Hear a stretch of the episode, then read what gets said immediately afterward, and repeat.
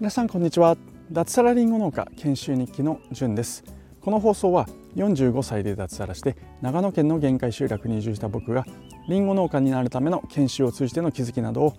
実際のエピソードを踏まえて話す番組です。この番組はウェブ上に農村を作るトマジョダオの提供でお送りいたします。はい皆さんおはようございます。2022年11月21日月曜日ですね、えー、今日は僕はですねえー、ここ最近ずっとなんですけれども、えー、富士の収穫作業が待っているのかなというふうに思います。ちょっと今雨がぱらついているので、え、もしかしたら作業内容変わるかもしれませんがはい、え、いつも通り、え、畑に出勤したいと思います。でその前にですね家の前から、え、この放送を収録しております今日のお話はタイトルがですね友人の寿司屋が西野さんの戦略を字で言っている話ということでお話をしていきたいと思います。この西野さんはですね、えー、この放送を聞いている方はあ結構知ってる方多いと思うんですけどもキングコング西野さんの、えー、戦略ですね、えー、その話になります。はい、先日ですね、え金曜日と土曜日1泊2日でですね僕は友人とあのバーベキューに行ってきたんですねで2人来たんですけれどもそのうちの1人が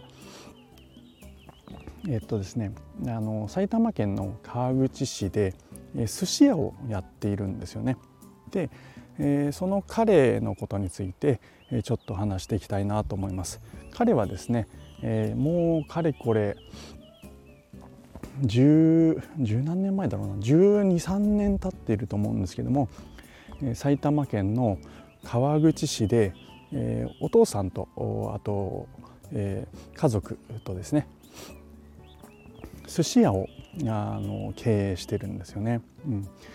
で、まあ、家族経営の、まあ、小さなお寿司屋さんです。うん、カウンター席が何個だろうな。5738席ぐらい。そして小上がりにまあ、4人ぐらい座れるテーブルが3つぐらい、まあ、つなげるとどうだろうな。十何人ぐらいは座れるぐらいの小上がりになっているんですけども、まあ、そんな寿司屋を経営しているんですね。うん、で彼はですね、えー、すごくその地元川口市では彼のお店はですねすごく人気店になっていますね。うん、このコロナ禍でもですね、え、しっかりとですねえー、がっつり地元のお客さんが、えー、にぎわうようなそんなお店になっております。えー、ちょうど今店の改装、まあ、引っ越しですねをしていて今お休みに入ったということでちょっと時間があるということでこの間バーベキューができたんですけれども12月にまた再オープン予定ということで少し今その新しい店舗の準備なんかをしているという状況です。はい、で彼のお店がですねじゃあなんで人気店になったのかなんていう話がですね、え、ちょっと僕が今日お話ししたい話なんです。で西野さんの、え、お話を、ま、聞いている方はあのご存知かと思うんですけれども西野さんはですねあのスナック スナックのえー、人気店の戦略みたいな話をされていたことがあるんですね。23回されたことを聞いたことありますね。で人気のスナックはお客さんがどういう人が来るのかあるいはどうやって人気店になっているのかっていうことに関して、えー、簡単に話して、えー、いました。で、まあ、どういうことをするかというと、まあ、今ですねよく勘違いされているのが SNS ですよね、うん。えー、SNS をやって、えー、フォロワーさんを増やして、えー、集客をする。お客さんに来てもらう。ってことをすればあのお店がにぎわうんじゃないかということでいろんな、まあ、そういった個人商店の人が SNS で発信をしていると。いう状況なんですけども西野さんはそれに関してそんなことをしても意味がないと、まあ、意味がないとまでは言ってなかったかもしれないんですけども、そうではないと、えー、要はですねえー、小さな地元の個人店がすべきことというのは地元のお客さんをがっつりと掴んでリピーターを増やすっていう話なんですね。フォロワー数1万人全国にいたとしてもその人たちがお店に来てくれるということはほとんどないと。それよりも30人でも50人でもいいから地元のリピーターのファンになってくれるお客さんをしっかりと増やす。これが何て言うんですかねあの生き残っていく人気店になるスナックの戦略ですよっていう話を、えー、されていました。うん、でこれをですね、字で言っているな、えー、っていうのがその長谷川寿司というところかなっていうふうに、えー、僕は思います。彼はですね特に金婚西野さんの話を聞くわけでもなくずっとですね、えー、そのなんだろうな戦略的にやっていたっていうわけではないんですけども普通にそれができているんですね。でそれ本人には僕は、まあ、友達というか昔のバイト先の、まあ、後輩ということもあって、うん、なんかすごいねとかっていうことをあまり言う機会っていうのはないんですけども、まあ、はためで見ていてすごいなって思うんですね。うん、で彼はですね SNS はやっていません。はい、なんですけれどもその近所のリピーターがすごく多いんですね。もういわゆる、まあ、常連さんというやつですね。あもう中にはですね週12回必ず、お寿司屋さんですよ、うん、あのすごく良心的な価格でやってくれるお店ではあるんですけどもとはいえですね週に12回行けるほどね安いところっていうわけでももちろんないです。あの吉野家とかそういうものではないので、はい、なんだけれどもしっかりとそうやってですね、えー、リピーターがすごく多いんですね。僕の印象で、まあ、よく僕は13年前オープン当時からちょこちょこ行く、まあ、友達の、ね、お店ってことでちょこちょこ行ったりするんですけども大体僕の印象で言うといつもですね、えー、常連さんがうんどうだろうな8割78割もっとかもしれないですね、ぐらいは常連さんでたまに、ま新規のお客さんが入ってくるみたいなそんなお店になっています。で、えー、まあ、彼どうやってこういうふうになったかっていうところを僕なりに、まあ友人としてこう観察をしているとですね彼はですねまず地元にお金を落とすんですよ。うんまあ、どういうことかっていうとまあ、その川口であったり、まあ、そのすぐ近くの赤羽というところで、えー、まあ彼は時間があると、まあ、飲みに行ったりするんですけどもその飲みに行くお店っていうのも、まあ、結構彼も常連になっているというところでそこの、まあ、バーのマスターであったり居酒屋の店長であったり、まあ、そこの従業員さんとすごく仲良くなっていて彼らがえーまあ、彼らのお店で、えー、お金を落とすということで逆にですねそちらのバーであったり居酒屋のあの皆さんがその長谷川寿司に、えー、来るということで、まあ、これすごくこう循環しているなっていう感じがいたします。うん、これ彼は意図的に、えー、ちょっとねいやらしい感じで、えー、やっているというわけではなくて、まあ、多少そういうねあの頭の中にはあるみたいなんですけども、まあ、それよりもやっぱりこう同じく自分もですねそういったお店にリピーターになるっていうことを、ま、自然とやっているんですよね。ま、すごくそれがなんだろうなこの成功要因になってるんじゃないかななんていうふうに、えー、思っております。はい、うん、そうですね。えー、それをこう戦略的ではなくて自然にやっているっていうのが本当すごいなって僕は思います。これで十何年彼はずっと続けているわけですよね。うんえー、あのお店の話にちょっと戻りますと、うん、彼のお店はですね、まあ、すごく家族経営で落ち着くアットホームな本当お寿司屋さんでして外見はちょっとですねまあ何て言うんだろうお寿司屋さんっぽくてですね、えー、若干入りづらい敷居が高く見えるんですけれども中は全然そんなことがなくてまあなんかまたそのバランスがいいのかもしれないですね。うん、若干その敷居が高く見えることによってハードルが高くなっていて、えー、自然とですねその変なお客さんが来づらいって、うん、そんな効果もあるのかもしれません。まあ、これに関してもですね、え、別に彼が意図的にやっているわけではなくて、えー、まあお父さんがですねこう結構昔ながらの人で、えー、ほんと寿司職人っていう感じの方なんですよね。なのでそう変な看板を出したりですねあの値段を メニューに書くのもこう嫌がるような、えお父さんなんですけども、まあ、そこら辺はあの僕の友人とそのお父さんとの間で、ま、よく喧嘩したり やり取りは、えー、まあ、あるみたいなんですけども、まあ、そこら辺がちょうどこういいラインで塩梅でですね、えー、なっているのかなというふうに思います。外見はなのでなんかもう高級寿司店ですごくハードルが高いみたいになってるんですけど中に入るとですね、まあ、そのメニューにお金金額を書くっていうのはお父さんも譲ったみたいであの昔はメニューにですね金額書いてなかったんですけど今は書くようになっているということでまあそれも本当すごく良心的な価格なんで書いてもいいんじゃないかななんて僕は思っていたんですけどもまあなんかお父さんは寿司屋でそんな 値段を書くなんて野暮なことをすんじゃねえみたいなことを言ってたみたいなんですけども、はいまあ、お父さんもそこら辺は妥協したみたいですね。うんまあ、妥協というとちょっと話がまた飛んでしまうんですけどもあのサーモンってみんな好きじゃないですか生のサーモン。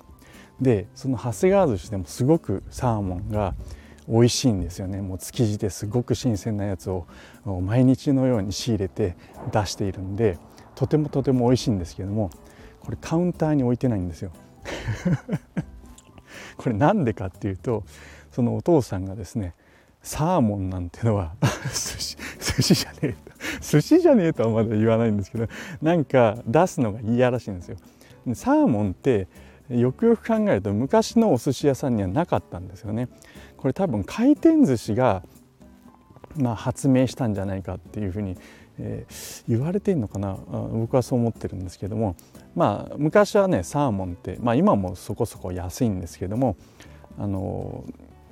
昔のそのお寿司屋さんは出さなかった、まあ、それをですねあのなんとか安く美味しいお寿司を出すっていうことで多分回転寿司の方でですねそれを使う使い始めたっていうところで人気が出て今はもうどこのねお寿司屋さん行っても当たり前のようにあるようなものなんですけども、まあ、昔ながらのこだわっているお寿司屋さんっていうのはサーモンなんて置いてなかったんですよね。うん、で、えー、僕の友達はですねそのサーモン人気だから置きたいって言うんですけども お父さんはそんなものを置いちゃダメだということで何をどうしてるかっていうと裏に置いてあってお客さんからリクエストがあったら出すみたいな そんな感じになっています。はい、すいませんちょっと話飛んじゃったんですけどもえっ、ー、とまあ、何が今日言いたいかっていうとですねあの、まあ、本人はですねいろいろこう試行錯誤したり悩んだりしているところはいまだにあるみたいなんですけども今のやり方、えー、地元の人を大切にするリピーターを大切にする、まあ、SNS とかで発信して、えー、なんか多くのね、えー、来るかどうかもわからないお客さんに対して発信をしてマーケティングをするみたいなことよりも今まで通り地道にですね来てくれる常連さんを大切にしていけばお店としてちゃんとこれからも回っていくんじゃないかなっていうふうに思いました。もうコロコロナ禍でもですねちゃんとですね、えー、お店が回って潰れずにですねしかも真相開店をする、まあ、引っ越しはちょっと諸事情あってしなくてはいけないってことなんですけども、まあ、その資金含めてちゃんとなんとかなっているっていうのは今の彼のやり方が正しいんじゃないかなっていうふうに僕は思います。うん。スタート時はですね134年前ですかねそのお店をオープンするためのお金もない。明日の仕入れるネタのお金もない。まあ、そんな状況でですね、えー、まああの頼み込んでですねうん、そこの仕入れのためのお金を出してくれる人なんかもいたみたいなんですけども、まあ、そんな苦労を重ねながらですね今は13年14年経って、えー、こう繁盛するお店になっているってことで、まあ、本当すごいなっていうふうに思いました。僕はですねまあリンゴ農家という立場なので、えー、まあそういった、うん、やり方っていうのは全然変わってくる部分もあると思うんですけども、まあ、ただすごく学ぶべきところが多いななんていうふうに、えー、思いました、まあ、先ほども言ったんですけども、まあ、後輩なんでちょっとですね 学ぶべきところがあるとかすごいとか本人にはちょっとあんま言わないんですけどもまあこれはラジオですしあの多分聞いてないんで、はいえー、ここではちょっと話せばいいかななんていうふうに思ってちょっと話してみました。僕はどうしてもですねネットだとかマーケティングだとかですね、まあ、それこそこのスタンド FM も含めてなんですけどもやっぱりそういったなんか戦略とかあ、ね、あの集客とかえーうんまあ、今言ったまさにマーケティングとかそういったことにどうしても目を向けてですね、えー、やってしまいがちです。でこれからの僕がりんご農家としてやっていく中でも、まあ、そういった方向で考えてはいたんですけれども、まあ、ふとその友人を見てですね、えー、思うところがあったので、まあ、そういったリピーター常連さん地元そこら辺を大事にしていくことによって、えー、まあ、うまくいくっていう可能性も、えー、あるのかななんていうふうに思いました。はいえー、ぜひですねそのうち彼をこのスタンド FM, FM の方の放送に呼んでですね、えー、ちょっと対談なんかしたいななんていうふうに、えー、思っております。はい、えー、ということで、えー、はい、皆様の何かしらの参考になれば嬉しいです。え彼のお店はですね長谷川寿司といって、え、川口駅から徒歩ちょっと歩くんですよね。15分ぐらいかかって、まあ、少し今回お店を移転するということで、えー、駅から若干近くなるんですけどもそれでも10分ぐらい歩くのかな、うん。うん。まあ、新しい店の新装開店オープンは12月の中旬ぐらいを予定しているということです。昔の店舗はもう閉鎖してしまったんですけども一応ネット上で食べログにまだ載っているので概要欄に貼っておきます。食べログの点数はですねあんまり高くなかったですね。3.08とかそんぐらいだったと思うんですけどただですね、え、全然違いますね。あの、まあ、食べログ彼もちょ今はあんまり力入れてないっていうかむしろもう契約はやめていて、まあ、勝手に乗っている状態ってことで、まあ、点数なんかもつかなかったりしてるのかなって思うんですけどもあの抜群に美味しいお店です。はい。あの今時珍しくですね彼はほぼ毎日のようにですね、えー、築地、まあ、今築地じゃないか豊洲ですねに行ってネタを仕入れると、えー、僕なんかはですね23日とか1週間にいっぺんでいいんじゃないのみたいな話をするんですけども彼のお父さんがそれは許さないそうです。でウニとかですねそこら辺なんかもうほぼほぼやばい感じの値段ですね。あの原価に近いみたいな。でマグロもすごく美味しいです。あのマグロはですね某銀座のですね超有名店オバマ大統領とか安倍元首相がですね言ってた某すき家橋次郎。某じゃなくなってるな。と同じえー、お店からマグロを仕入れていると。でそれもですねあちょっと話また思い出しちゃった。すいません。あのそのお店同じそのすき家橋次郎と同じお店からマグロを仕入れてるんですけれどもあのその仕入れ先はですねたまたま彼の中学時代の友人だったっていう。でそれを築地にいた時にたまたま会って